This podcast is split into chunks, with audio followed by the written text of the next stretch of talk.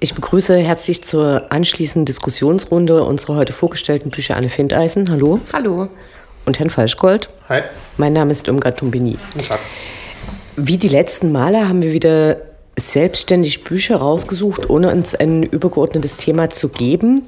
Überraschenderweise sind es drei autobiografisch geprägte Werke geworden, die ganz unterschiedliche Zeiten behandeln, angefangen von 1914 über die 1930er, 40er, 50er Jahre von Bill Cunningham bis zu Anna Konikova, die ihr Experiment äh, zum Pokerspielen erst vor einem Jahr durchgeführt hat.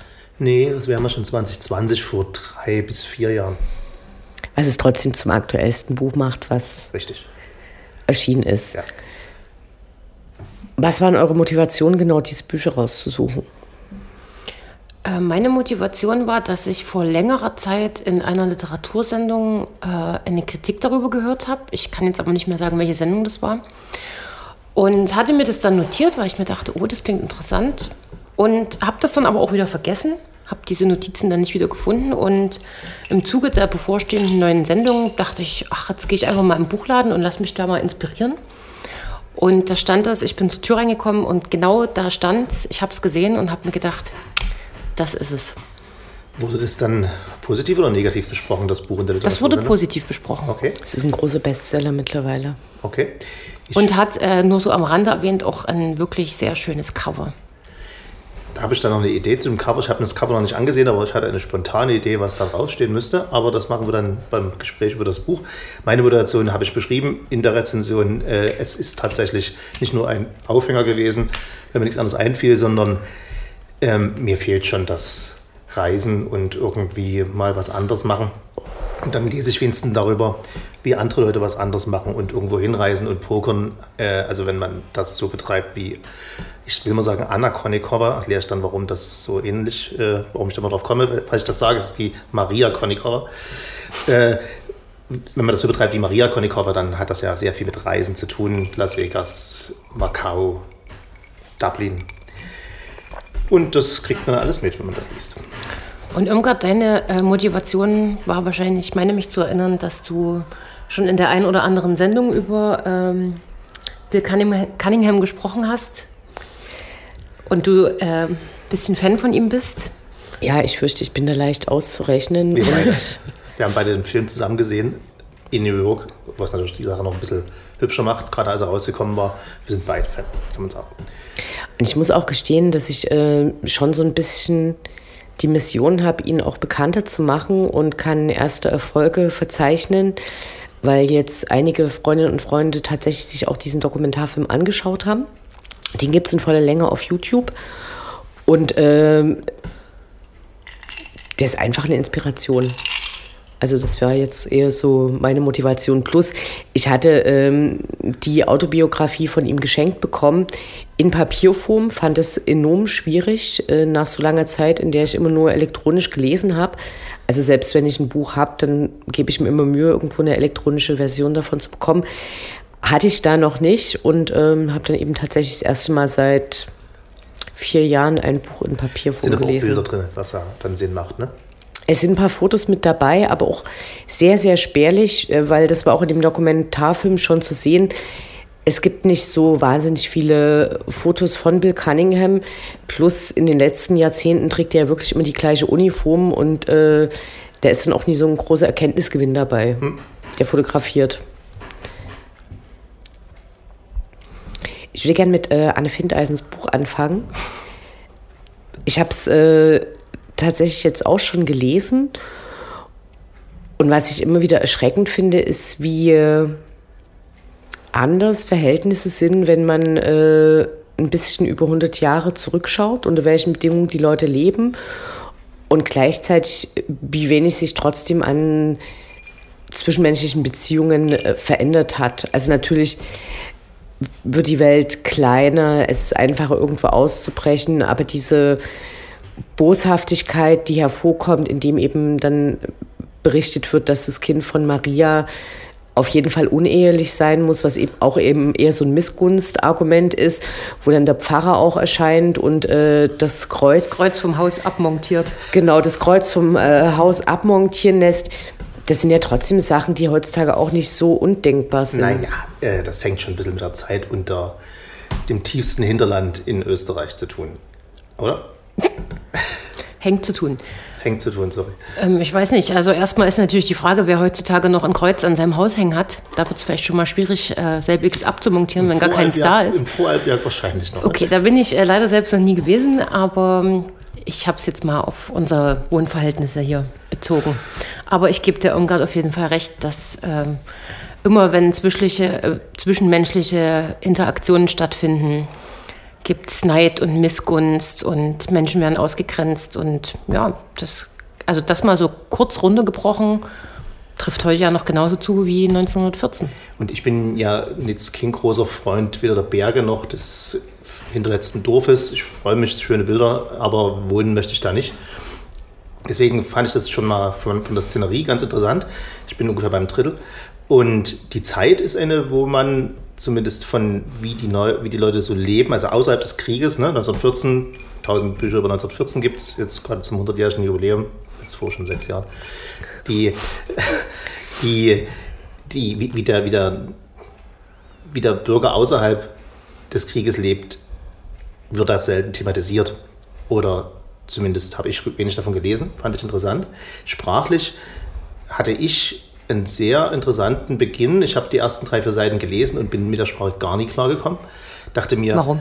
Ich, äh, fast jeder Satz hat irgendeine Wortstellung, über die ich gestolpert bin. Mhm. Ich wusste nicht, wie ich das Ding lesen sollte. Dann merkte ich, das spielt, ah, das spielt in Österreich und habe mir gedacht, na, die reden ja österreichisch und habe den inneren Thomas Bernhard angeschaltet und habe das dann gelesen, wie Thomas Bernhard das liest.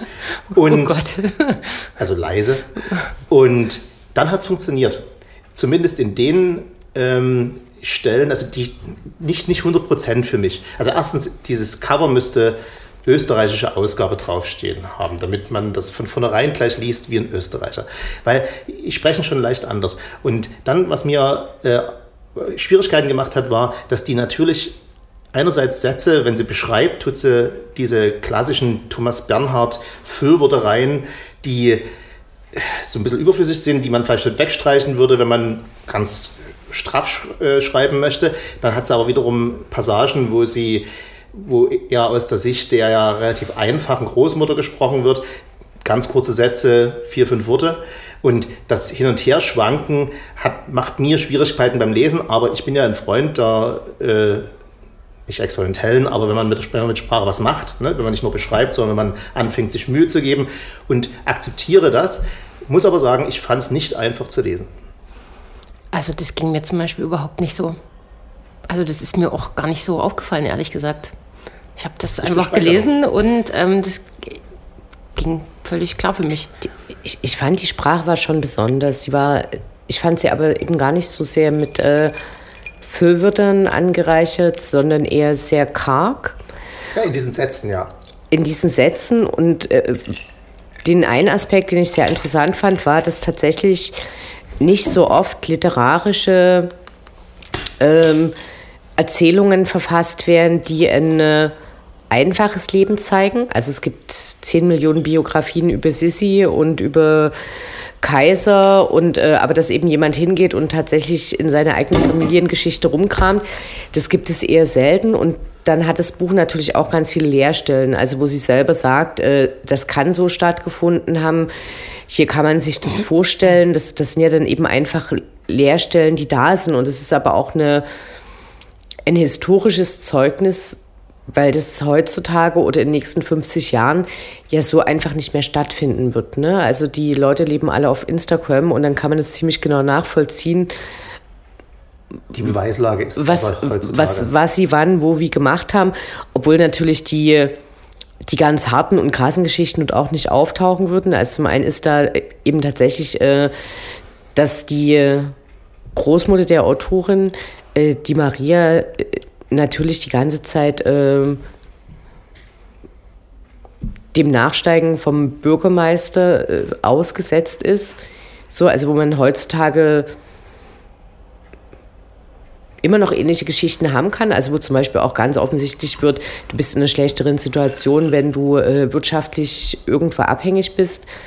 Aber ich fand es eben besonders interessant, dass es eben so äh, abseitig war, dass es eben Leute sind, die, von denen man ansonsten nie gewusst hätte, wie sie gelebt haben.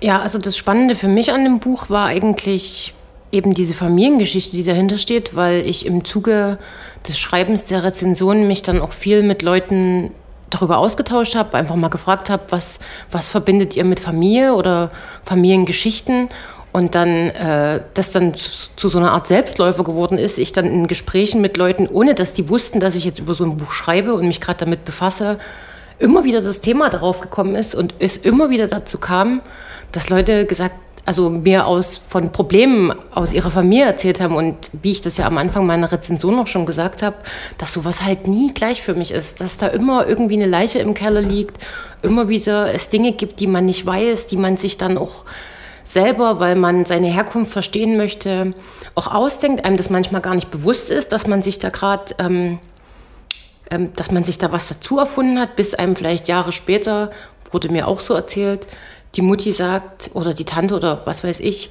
nee, nee, aber so ist das überhaupt nicht gewesen. Und du völlig erschüttert bist, dass du jahrelang eine Geschichte so als deine eigene empfunden hast und es aber so nie stattgefunden hat. Also einfach ein, total spannend und mit diesen Lehrstellen, was du ja gerade gesagt hast, hatte ich ja auch in meiner Rezension schon angesprochen, so werden die halt ja auch gefüllt. Also sie sagt dann, denkt sich dann einen Dialog aus und sagt, oh, könnte so stattgefunden haben, empfinde ich jetzt so, aber am Ende weiß halt kein Mensch, ob das wirklich so gewesen ist. Zumal du ja heute noch das Problem hast, dass ähm, die Leute ja eben nicht wie äh, Maria und Josef erstmal in dem Buch, die sind ja beide aus diesem Dorf und äh, bleiben da eben wohnen und bekommen Kinder, dass sowas heutzutage nicht mehr stattfindet. Also ich habe jetzt äh, zu Zeiten der Corona-Krise ja auch zu Hause wie alle anderen Leute aufgeräumt und habe in einem äh, von den zwei Fotoalben, die ich besitze, äh, zehn handschriftliche Seiten gefunden. Und zwar hat äh, meine Mutter die Geschichte ihrer Eltern und äh, deren Vorfahren aufgeschrieben, soweit sie das wusste. Und das strotzt auch von äh, Lehrstellen. Und ich kenne dann einzelne Personen, die da vorkommen, aber dadurch, dass meine Mutter eben zum Studium nach Dresden gegangen ist, kenne ich einige Leute davon tatsächlich eben nur auf Fotos und es ist total unklar, äh, stimmt es, ist das eine Interpretation oder die tauchen mal kurz auf und werden erwähnt, wie das auch in dem Buch stattfindet und dann weißt du aber nicht viel mehr darüber und bestimmte Sachen werden dann auch immer so wiederholt. Also ich nenne ein Beispiel aus dem Buch. Ähm, ich glaube, zwei von den, äh, von den äh, Geschwistern, zwei Brüder, die Jüngeren, die nicht die Hauptrollen spielen, also nicht der Hermann und der Lorenz, sondern die zwei anderen. Der eine ist ein großer Frauenheld und ist verheiratet und äh, hat noch eine zweite Frau, äh, die ist Prostituierte. Und als es dann aber auch nicht mehr so toll läuft, gibt er die weiter an seinen jüngsten Bruder und der heiratet sie dann. Und diese Geschichte taucht so, wird die bestimmt dreimal erwähnt und aber nichts anderes. Also wer ist diese Frau? Wer sind diese Frauen? Was machen die sonst? Was hat die interessiert? Die werden eben nur darüber definiert, mit wem sie jetzt irgendwie ein Verhältnis hatten. Na gut, äh, ich war schon froh, dass es äh, dann nicht, äh, nicht so ausschweifend wurde. Für mich war es ein kleine, kleiner Auffrischungskurs in Familienstellungen, nachdem ich die Netflix-Serie Dark gesehen habe mit den oh unglaublich äh, Wir haben jetzt die dritte Staffel gesehen. Ja, um Himmels mit, mit den unglaublich verworrenen, wer ist wessen Mutter und Vater, war ich äh, relativ äh, sattelfest, oder bin ich noch relativ sattelfest nach einem Drittel des Buches, dass ich ungefähr weiß, wer wer ist, weil meine Familie ist äh, zumindest in, der, in den letzten zwei Generationen so klein, dass ich keinerlei Schwierigkeiten habe, da eine Tante und einen Cousin auseinanderzuhalten. Währenddessen äh, bei Leuten, die vom Dorf kommen, gibt es ja meist größere Familien und die Familienfeiern habe ich alle schon miterlebt. Schwer den Überblick zu behalten. Wobei ich das in dem Buch, also ich weiß nicht, ob du das jetzt damit meinst, also mir ist es da nicht schwer gefallen, da den krieg, Überblick zu behalten. Ich kriege immer ein Problem, wenn, ne, das ist ja die Enkelin von der Großmutter, die im von ersten Drittel beginnt, von der Maria. Da kriege ich schon Schwierigkeiten, dass ich immer denke, ach, ist ihre Mutter, ach nee, ist ihre Großmutter. Herr Falschgold, das ist die Großmutter, das ist nicht die Mutter. Die Mutter kommt erst später im Buch. So, äh, ich habe nun mal Schwierigkeiten mit größeren Familien. Aber was eben trotzdem aus meiner Sicht so dieses, äh, also was das Buch eben sehr gut zeigt, sind diese Leerstellen, dass du eben teilweise von den Leuten eine Geschichte hörst und die wird dreimal wiederholt und dann ist trotzdem unklar, was sind das für Menschen gewesen. Ne? Und dann hast du eben bei ähm, Königinnen oder Wissenschaftlern oder Leute, die eben über die zu ihren Lebzeiten berichtet worden ist, viel mehr wissen. Und dann gibt es Berichterstattung und dann gibt es Artikel. Und äh, das ist so eine ganz demütige Geschichte, weil die eben einfach, die hat stattgefunden und dann verschwindet die. Und äh, die äh, Monika Helfer schreibt es eben in dem Fall auf. Und trotzdem ist da schon klar, das ist so einmal so singulär und danach ist es aber auch abgebrochen, weil in dem Buch, das kommt ja vor, ne, viele sterben dann auch einfach und äh, es kommt noch. Ohne, ohne groß zu spoilern, gibt es einen Spannungsbogen, weil das ist mir im ersten Drittel des Buches jetzt nicht so sehr aufgefallen. Ist eine Familiengeschichte. Ist eine Familiengeschichte, also mehr oder Ja, ich habe aber noch eine Frage an euch zu dem Buch, weil ihr es ja komplett oder zumindest schon teilweise gelesen habt. Ähm, ich weiß nicht, ob euch das auch so ging. Es wird zumindest am Anfang, habe ich so in Erinnerung, wird so sehr oft betont, wie schön diese Maria ist. Und das hat mich irgendwann fast ein bisschen genervt, weil ich dachte, die wird so darauf reduziert. Nee, ich glaube, das ist der Thomas Bernhard. Das meine ich. Das, das, ist auch das, was ich meine. Dort, wenn diese immer wieder Wiederholung, ne, und dann kurz einen Satz umgebaut, sie ist schön, schön ist sie. So, das, das ist so dieser Rhythmus, mit dem ich gut klargekommen bin.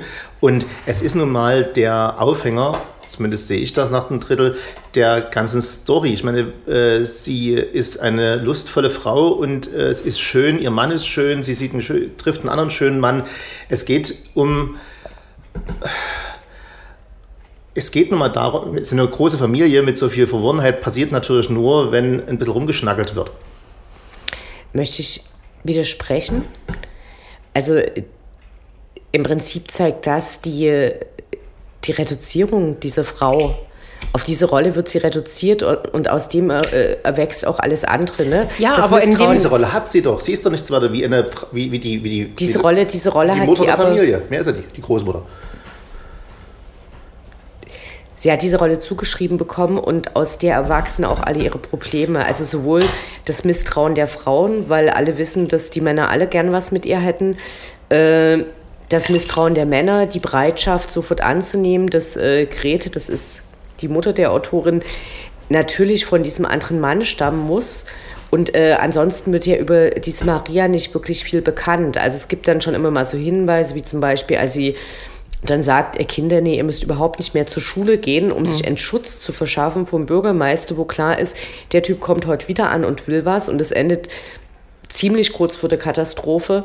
So, und äh, es zeigt eine Reduzierung. Es zeigt eine Zeit, in der Frauen eben überhaupt keine besonders große Chance haben.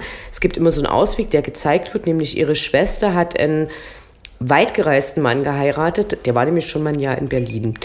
Und der hatte gesagt, hier, ihr könnt mit zu uns in die Stadt ziehen und wir machen ein Geschäft zusammen. Und das Leben wäre komplett anders verlaufen. Und das passiert aber eben nicht, weil der Josef in den Krieg geht. Und diese Frau, egal wie toll die mit ihren Kindern ist oder wie nett, es ist wurscht. Ihre gesellschaftliche Stellung, nämlich die Außenseiterin, ist total zementiert dadurch. Das ist was, wofür sie nichts kann. Plus, sie muss sich noch für ihre Lust entschuldigen, weil, die, weil sie ja offensichtlich äh, mehr davon hat, als bei den anderen zumindest sichtbar ist. Ja, ja, das ist schon, das ist schon mir alles auch klar, aber für mich gibt es dann das Gefühl, dass die Monika Helfer sie selbst auch darauf reduziert. Das weil sie indem sie das hat. Das kann ich nicht nachvollziehen. Tut mir, tut mir, leid. Äh, sie erzählt ja nun mal eine wahrhaftige Story aus ihrer Familiengeschichte. Und wenn Maria, die Großmutter, nun mal, das kann man ja kritisieren, so war die Zeit, nichts weiter ist als Mutter und sie tut den Hof hüten, Josef, Josef ist im Krieg, was willst du noch mehr erzählen? Sie liest mal keine Bücher. Deswegen ist auch immer, wenn, sie, wenn, wenn über sie geschrieben wird, werden die, werden die Sätze kürzer als Stilmittel. Sie ist eine einfache Frau. Mehr passiert nicht. Aber es, es zeigt also ich, ja trotzdem... Ich finde es falsch, den Autor vorzuwerfen, dass er jemanden reduziert, die Autoren, der Autorin nee, vorzuwerfen, dass er jemanden hat, reduziert. Den, den Vorwurf hat ja, ja eben niemand der Autorin gemacht. Doch. So, ja, was heißt Vorwurf? Das war eine Frage an euch, weil nee, ich das, glaub, es gibt wie ihr da das empfunden habt, weil mir das, weil ich das so empfunden habe. Ich natürlich hast du damit recht, wenn du sagst, die da gibt es nicht mehr und die Neid und äh, die Eifersucht, also der Neid und die Eifersucht, Entschuldigung, erwachsen halt daraus, dass sie so schön ist, aber ja. Es ist, es ist, glaube ich, eben einfach nicht viel mehr überliefert, mhm. als eben dann diese äh, Ereignisse, wo ihre Kinder sie quasi äh, vor der Vergewaltigung schützen. So, und äh, dass sie dann eben noch weitere Kinder bekommt. Und äh, ansonsten ist da eben nicht so viel bekannt, ne? außer dass sie eben noch nähen kann. So, und dass sie, dass sie Träume hatte als Kind. Das wird ja mal so kurz erwähnt.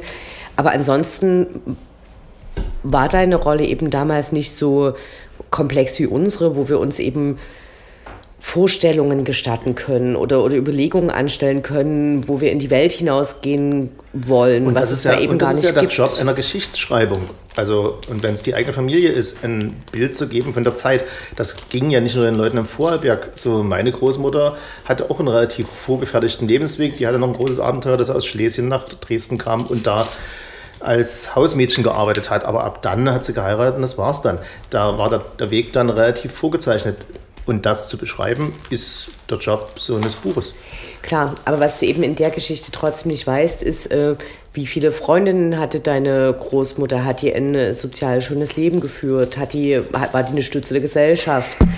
So, das, das kommt ja eben alles gar nicht vor. Ne? Du wirst reduziert auf diese einfachen Sachen und das wird dem, wie es vielleicht eigentlich äh, gewesen ist, überhaupt nicht gerecht. Was sie, glaube ich, Richtig. auch dann so gegen Ende des Buches so. Wer war denn außer erwähnt? Revolutionären eine Stütze des, der Gesellschaft im Anfang des 20. Jahrhunderts. Oh, ganz viele. Du hast zum Beispiel, ähm, keine Ahnung, Leute, die Geschäfte geführt haben, die Treffpunkte gestellt haben für Leute des Viertels, wo Informationen ausgetauscht wurden.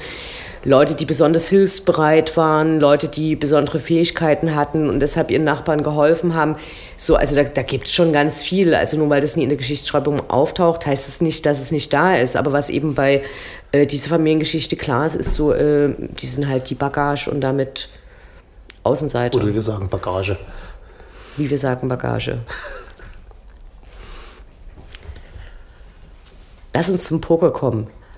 Ja, mich würde interessieren bei deinem Buch, Herr Falschgold, ähm, der Titel verweist natürlich auf das Pokerspielen, aber ich habe mich gefragt, ob ähm, das vielleicht auch noch irgendeine andere Bedeutung naja, hat. Naja, der Biggest Bluff ist, dass sie da an den Pokertisch geht, irgendwann nachdem sie im Online-Poker äh, ihr das Grundlagenwissen sich angeeignet hat und als völlig unbeschriebenes Blatt, zumal als Frau da sitzt und mit den Gedanken des, der Gegenüber am Tisch konfrontiert ist.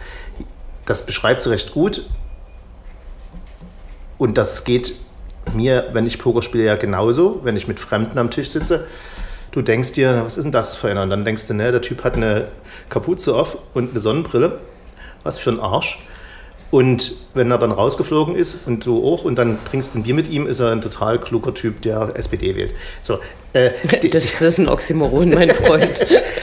Egal. Äh, die, die, die Vorurteile, die man hat und pflegt, muss man beim Pokerspielen faktisch permanent hinterfragen.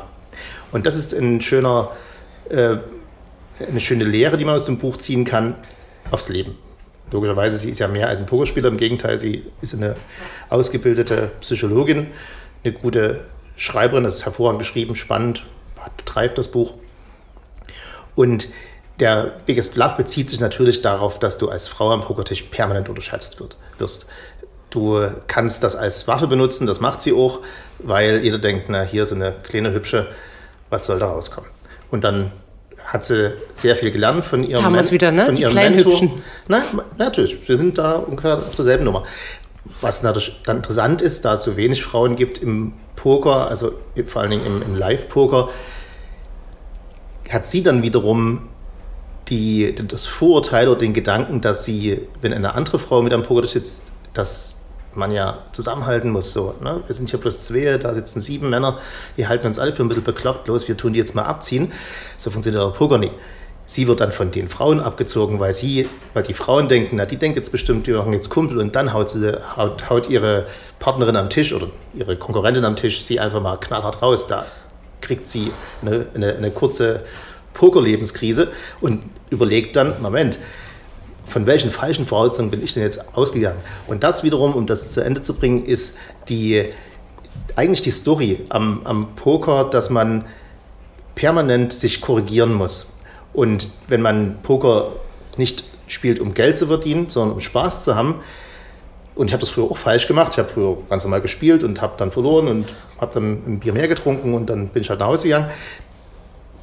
Ich habe jetzt ein bisschen Online-Poker gespielt und habe mir einen Tipp von einem anderen Pokerlehrer, der in dem Buch vorkommt, der hat gesagt, wenn immer du am Pokertisch sitzt und spielst gegen die anderen acht, denk dir zu jedem eine Story aus. Aber tu sie dann wieder korrigieren. Und tu dir so eine tu dir so Wissen aneignen über die Typen. Denke, der, der Typ ist ein Idiot. Ja, der gibt ganz viel Geld hin und spielt jedes Blatt und äh, den nimmst du aus. Und dann denk, überleg dir, warum der das macht. Ach, vielleicht Probleme zu Hause, sitzt hier bloß rum, weil er zu Hause kein Bett hat. So, und Oder keine schöne Frau. Keine schöne Frau hat. So, und, und wenn man das macht, wird Poker auch viel interessanter. Das ist auf einmal völlig egal, ob du gewinnst oder verlierst. Du hast am Ende des Abends dir acht Lebensgeschichten kurz ausgedacht von jedem, der mit dir am Tisch sitzt, hast dann vielleicht verloren oder gewonnen und gehst nach Hause und hast acht kleine Stories im Kopf. Das äh, ist meine kleine, mein kleiner Poker-Lebenstrick, den ich gelernt habe. Ich habe noch eine kurze Frage. Ähm, ich denke dann gleich, wenn du erzählst, dass sie Psychologin ist, da könnte man ja so auf den Trichter kommen, dass sie da vielleicht einen Vorteil hat, weil sie sich ja mit der Psyche des Menschen ohnehin schon aus Berufsgründen beschäftigt. Das war natürlich genau der Anlass, dass Erik Seidel, ein, wirklich ein Multimillionär, der da um 50.000 Dollar Einsatz am Abend spielt und sowas, sich überhaupt mit ihr abgibt. Also A ist er ein wissbegieriger, interessanter Pokerlehrer oder Spieler und in dem Fall dann Lehrer. Und sie ist natürlich auch sehr interessant, weil sie eine, eine, eine coole Idee hat. Und natürlich die, er sagt sich, mit diesem Wissen kann man da was anfangen. Wenn man Poker nicht als mathematisches Spiel betrachtet, was viele mittlerweile machen, aber, sondern als, als wirkliches Kampf der Psychen, als wie Psychopathen, die versuchen hell zu sehen. Dann kann man natürlich mit diesem Wissen enorm viel anfangen. Wir lernen aber auch nie allzu viel. Also man darf das nie übertreiben, aber es ist ein, ist ein guter Ansatz. Ich habe erst den Anfang äh, von The Big Bluff gelesen und sie geht eigentlich von, von einer ganz anderen Prämisse nochmal aus. Also jetzt bei unserer Unterhaltung, da ging es ja sehr viel um Poker. Und die große Frage, die sie eigentlich stellt, ist, wie viel in unserem Leben wird durch äh, Glück und Chance bestimmt und wie viel davon ist, äh, also und wird es so sehr bestimmt, dass es eben dann äh, wie eine Vorbestimmung gibt, wie eine Prenomination. Hm und wie viel steuerst du davon selber? Und sie sagt, wenn die Leute wüssten oder sich das klar machen würden, wie viel eigentlich von so Zufällen abhängt, dann äh, wäre die ganze Sicherheit, die du hast, weg. Und dann äh, erzählt sie von einem schwierigen Jahr, was sie hat, wo das eben so ganz bewusst nochmal wird. So, also sie, sie zitiert dann auch viel, weil es eben, wie gesagt, äh, eine Frau ist, die Reportagen für New Yorker schreibt so äh, zitiert dann Simone Beauvoir, die sich eben fragt, was wäre gewesen, wenn ich nicht äh, in diese reiche Familie geboren worden wäre, was wäre gewesen, wenn ich nicht Sartre getroffen hätte, wäre ich Schriftstellerin gewesen, wie wäre mein Leben verlaufen? Und äh, Anna Konikova, nee, Maria, Maria, Konikova. Maria Konikova, äh, die hat ein ganz schwieriges Jahr und zwar äh, zuerst verliert ihre Mutter ihren Job, die ist immer super erfolgreiche Computerentwicklerin gewesen und macht dann aber die Erfahrung, die ist halt in den 50ern und ähm, das ist leider nicht mehr so einfach. Dann fällt ihre immer total lebenslustige und stabile Großmutter um in der Dusche. So, und dann stellt eben äh, Maria Konikova die Frage, naja, äh, wovon gehen Leute aus? Und äh, Leute gehen von ihren eigenen Erfahrungen aus, sprich jemand, der schon mal eine Flut erlebt hat, überlegt sich, ob er sich ein Haus am, mit Mehrblick kauft. Jemand, der das noch nie erlebt hat, hat kein Problem damit, in Miami äh, die Waterfront zu kaufen. Und äh, genauso ist es eben mit diesen Unfällen und ihre Oma ist dann eben tot und sie bekommt irgendwelche komischen Krankheiten und fragt sich dann eben tatsächlich so, äh, was machen Leute? Und dann fängt sie eben an, viel über Spieltheorie zu lesen. Und äh, da kommen dann diese ganzen Theoretiker, von denen du, glaube ich, auch einen kurz Nein. erwähnt hast, der eben sich auch Poker raussucht, weil du dort eben noch so eine Möglichkeit hast. Und ich habe eine sehr charmante äh, Rezension zu dem Buch gelesen, bevor überhaupt zur Sprache stand, dass du das Buch lesen wirst. Und da war so ein bisschen äh, die Quintessenz, die mir sehr gut gefiel, äh, dass rauskommt, dass sie eben nie unbedingt Glück zusteht, weil du gerade viel Scheiße gefressen hast, so, sondern du musst mit dem umgehen, was eben da tatsächlich passiert. Und das ist wirklich was, was man, wo man im Poker merkt, wie Leute ans Leben rangehen. Also in diesem Mikrokosmos Poker, weil du kannst natürlich sagen, shit, jetzt hat der auf die letzte Karte die Hand gewonnen. Was habe ich für ein Pech? Jetzt kannst du dich aber fragen, warum habe ich mit meiner schlechten Hand überhaupt dem, äh, an dem Spiel teilgenommen? Das heißt, du musst mit dem arbeiten, was du hast und musst manchmal sagen, du, ich kann hier nichts machen, ich muss damit leben, brauche hier nicht groß rumjammern und sollte vielleicht nicht so viel Risiko eingehen. Warum soll ich Basketball spielen mit meinen 1,73? Ne? Äh, dann mache ich halt Literaturrezensionen. Da habe ich eine deutlich bessere Hand. Das ist der, und das kann man, das kann man aufs, aufs, aufs Pokerspiel aber auch anwenden. Man kann einfach eine gewisse Gelassenheit im Leben erlernen, wenn man sie noch nicht schon hat, auch durch dieses Buch, weil diese ganzen vielen Schicksalsschläge werden dann verbunden mit ein bisschen Spieltheorie und dann eben einer wirklich auch interessanten Story über, ihren, über ihre Laufbahn im großen Poker-Zirkus. Das ist dann für Leute, die sich damit noch nie beschäftigt haben, glaube ich, auch ein interessanter Einblick, was es alles so gibt. Also wenn dann die ganzen Multimillionäre irgendwo in Macau äh, ganz, ganz viel Geld in völlig deprimierenden Online, in völlig, völlig deprimierenden Casino ihr ganzes Geld auf den Kopf hauen. Ich fand tatsächlich interessant äh, die Vorstellung von dem Erik Seidel, diesem berühmten Pokerspieler, der halt seit 30 Jahren äh, vorne mit dabei ist. Und äh, die sagt dann so, naja, sie fragt ihn halt eben, wie ihn wahrscheinlich schon 100.000 Leute gefragt haben, was ist dein Tipp? Und er sagt so, äh, pay attention, er ist sehr aufmerksam. Und der Typ äh, bleibt halt up to date und der kennt mhm. halt die neuesten Apps und der weiß, was in der Stadt los ist. Und sie sagt dann so, naja, ich wohne in New York, ich wäre auch zufrieden gewesen mit äh, Takeout und einem Buch oder einem Film zu Hause. Und also ich finde es ziemlich inspirierend, auch wenn man sich jetzt nicht für Poker besonders interessiert. Das muss ich unbedingt sagen. Es gibt, also der Anteil an Poker, Speech und hier, jetzt habe ich die Hand gespielt und habe da verloren, maximal 15 Prozent. Der Rest ist eine tolle hm. Reportage. Genau, und in der äh, Ausgabe vom E-Book zumindest äh, steht vorne auch ganz groß der Hinweis auf das Glossar da. Ich habe mir das direkt gebuchmarkt. Nicht, ja. ja. das ist dir schon öfter mal auf die Füße gefallen, ne? muss ich jetzt mal dazu sagen. Stimmt, das ist nicht das erste Mal, dass der ja. auf die Füße fällt. Okay, aber äh, Sag ich nur the nutshell. Ich habe mir, hab mir es tatsächlich gebuchmarkt, weil äh, ich viele von den Begriffen nicht kenne und bin jetzt aber so... Ähm, pff, vielleicht bei 10 Prozent des Buches und bisher äh, fehlt es auch noch nicht. Also man kann, glaube ich, auch einen großen Teil ohne Pokerwissen ja, spezifisches beschreiben, verstehen. Genau. Haben wir noch weitere Punkte? Ja, ich habe das Gefühl, ähm, über Bill Cunningham, der ist uns jetzt ein bisschen, der ist jetzt ein bisschen zu kurz gekommen, oder? Ich glaube, ehrlich gesagt, war genug Fandom dabei. Aber ich, ich kann, ich kann äh, gern noch ein paar interessante Sachen zu seiner Vita erzählen. Was mich äh, immer sehr beeindruckt hat, ist, also ich sage das kurz in der Rezension, dass ihm Status egal ist. Und tatsächlich äh, ist es das auch. Also er wird eher mehr oder weniger zufällig als Fotograf verpflichtet, weil er ein äh, weil ihm ein sehr berühmtes Bild von Greta Garbo gelingt. Und zwar ist er damals schon auf der Straße und fotografiert und sieht ein die Windung eines Halses und äh, wie sich ein Pelzmantel darum schmiegt und fotografiert es und guckt dann hoch und denkt sich, ist das nicht? Und hat dann irgendwie ein Gespräch bei einer Zeitung, gibt das Bild ab und dann kommt er zum Chef und die fragen ihn dann aus und sagen so, wen hast du denn noch alles fotografiert? Und sagt er so, äh, ich habe noch zwei Wanderbild und dann noch irgendjemand aus der High Society aus New York, die seit 70 Millionen Jahren dort das Sagen haben. Und dann gucken die sein Archiv an und äh, dann kommt eben auch raus, dass er Farrah Facewet fotografiert hat und sagt dann so, naja, ich kannte die nicht, weil äh, ich habe nicht mal einen Fernseher. Und das sieht man auch, wie er lebt. So. Das muss man vielleicht mal kurz sagen. Das könnte sein, dass das nicht klar geworden ist, zumal wenn man den Film nicht gesehen hat. Bill Cunningham ist keiner, der mit der Spiegelreflexkamera